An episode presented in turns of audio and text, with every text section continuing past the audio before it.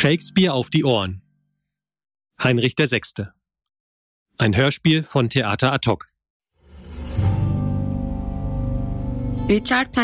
Nach dem Tod Richard Plantagenets erreichte der Bürgerkrieg im Jahr 1460 seinen vorläufigen Höhepunkt. Beide Seiten setzen alles auf eine Karte und ziehen in die Schlacht. Neben der persönlichen Rache der beiden Familien ging es nach wie vor um einen entscheidenden Punkt.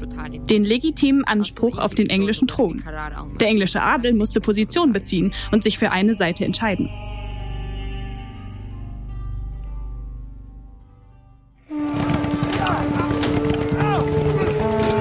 Ein verweichlichter König und sein frisch zum Ritter geschlagener, noch jugendlicher Thronfolger treffen auf drei junge, im Kampf erprobte Männer.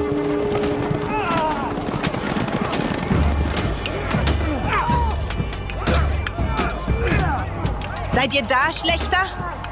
Ja, Buckliger. Hier stehe ich, rede dir. Habt ihr getötet meinen Bruder Edmund? Ja, dies ist die Hand. Sie traf deinen Vater York. Und dies ist die Hand, die deinen Bruder Edmund schlug. Und dies ist das Herz, das um ihren Tod frohlockt. Nun, Clifford, dich allein lasse ich mir aus. Denk, dieser Arm sei für den Herzog York und der für Edmund. Beid auf Rache dringend. Wärst du mit Ehrener Mauer auch umgeben, Scharfrichter, so entblöße denn dein Schwert. Bei dem, der uns erschuf, ich bin gewiss, wo nicht im Himmel du in der Hölle speist.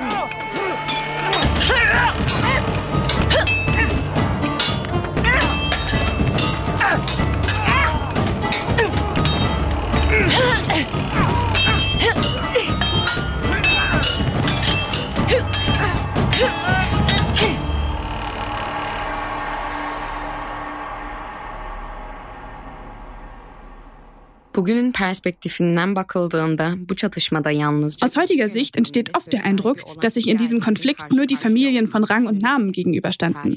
Sie waren es, die in die Geschichte eingingen. Sie waren die Befehlshaber und Entscheider. Aber die ganze Kriegsmaschinerie lief natürlich nicht ohne Soldaten und die Zivilbevölkerung. Auf dem Schlachtfeld standen sich auch Nachbarn, Väter und Söhne gegenüber.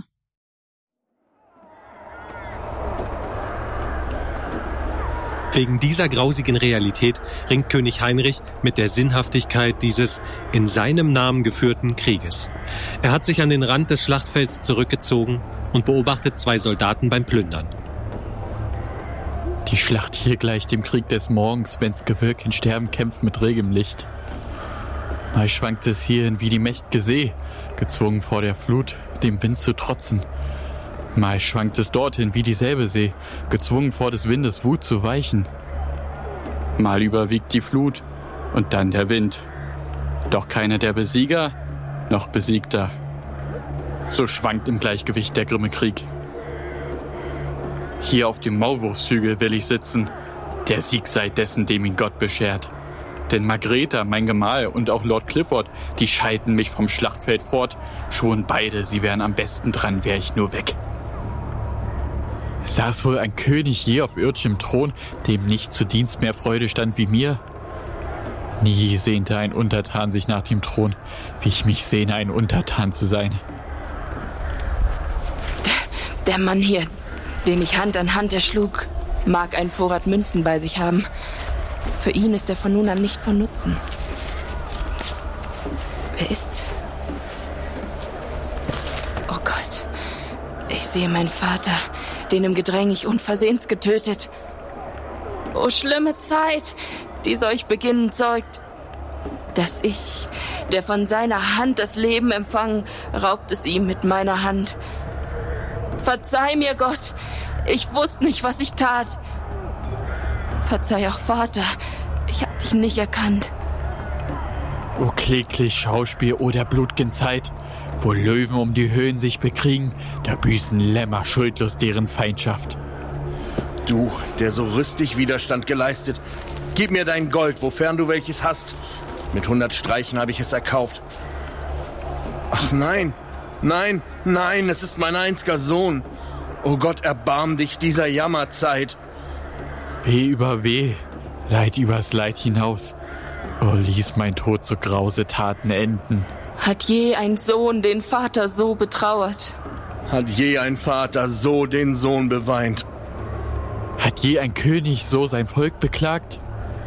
Euer Leid ist groß, doch zehnmal größer meins. Wär ich doch tot, wär's Gottes Wille so. Wer wird in dieser Welt des Jammers froh?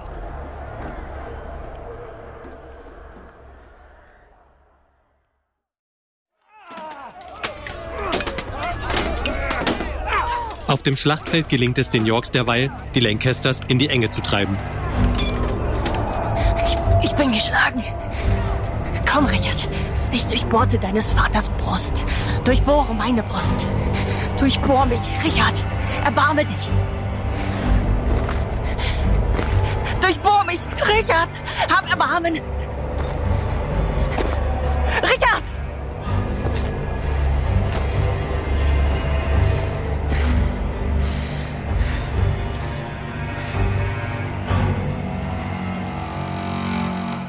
Richard lässt Lord Clifford sterben zurück und rächt sich so für die Ermordung des Vaters.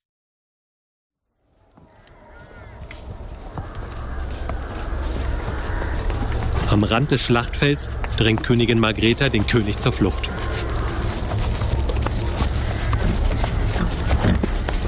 Die Traurigen, die Leinslast umfängt.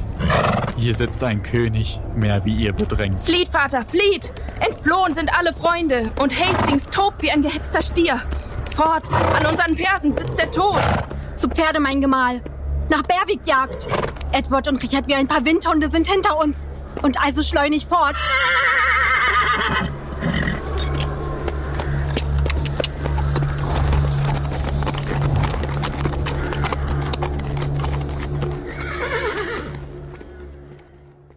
Margreta savaşın kaybedildiğini fark etti. Margreta hatte erkannt, dass die Schlacht verloren war. Ihr gelang die Flucht nach Frankreich, wo sie zusammen mit ihrem Sohn Ned am königlichen Hof Zuflucht fand. König Heinrich jedoch wurde während seiner Flucht gefangen genommen und im Tower eingesperrt. Die Sieger der Schlacht hingegen erfreuen sich ihrer neu eroberten Ländereien und Titel. Nun atmet auf, ihr Lords! Das gute Glück heißt uns verzeihen und die finstere Stirn des Kriegs mit friedvollen Blicken sänftigen.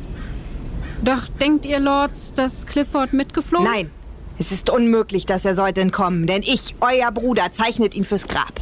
Und wo er sein mag, er ist sicher tot.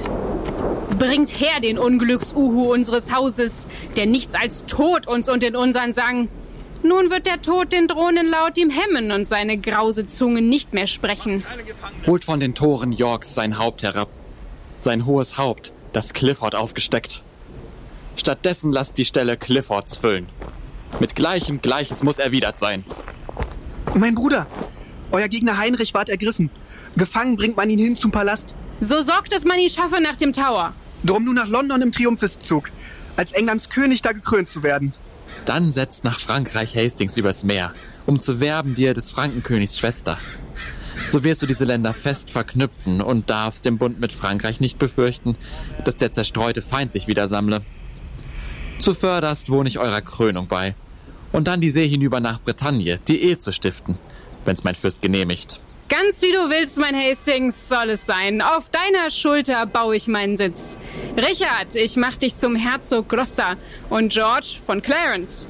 Hastings, wie wir selbst, soll tun und lassen, was ihm nur gefällt. Nun nach London, um in Besitz der Würden uns zu setzen.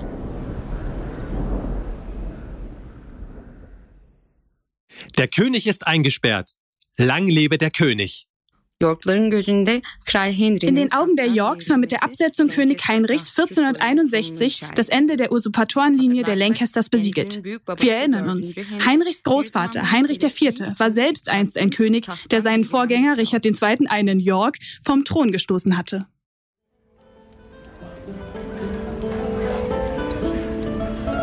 Aber Margarete hat den Kampf noch nicht aufgegeben und sucht Unterstützung beim französischen König Ludwig XI. Setzt, schöne Königin von England, euch hier. Würd'ge Margareta zu uns her. Wie? So verzweifelt, schöne Königin?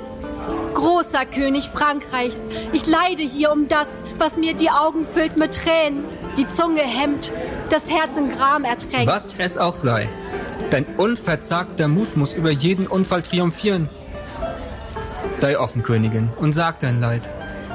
Wenn Frankreich helfen kann, so soll's geschehen. Höret, der stolze Edward Herzog York hat sich angemaßt des Titels und des Throns von Englands echt gesaltem wahren König. Dies ist's, warum ich, arme Margreta, mit meinem Sohn, Prinz Edward, Heinrichs Erben, dich um gerechten Beistand flehen komme. Berühmte Fürstin, sänftige mit Geduld den Sturm. Indes wir sind ihn zu dämpfen. Je mehr wir zögern, wird der Feind verstärkt. Je mehr ich zögere, leiste ich Beistand euch. Ach. Ungeduld begleitet wahre Leiden. Und seht, da kommt der Stifter meiner Leiden. Wer ist's, der kühn in unsere Nähe tritt? Der Lord von Hastings, Edwards größter Freund. Willkommen, tapfere Hastings. Was führt euch nach Frankreich?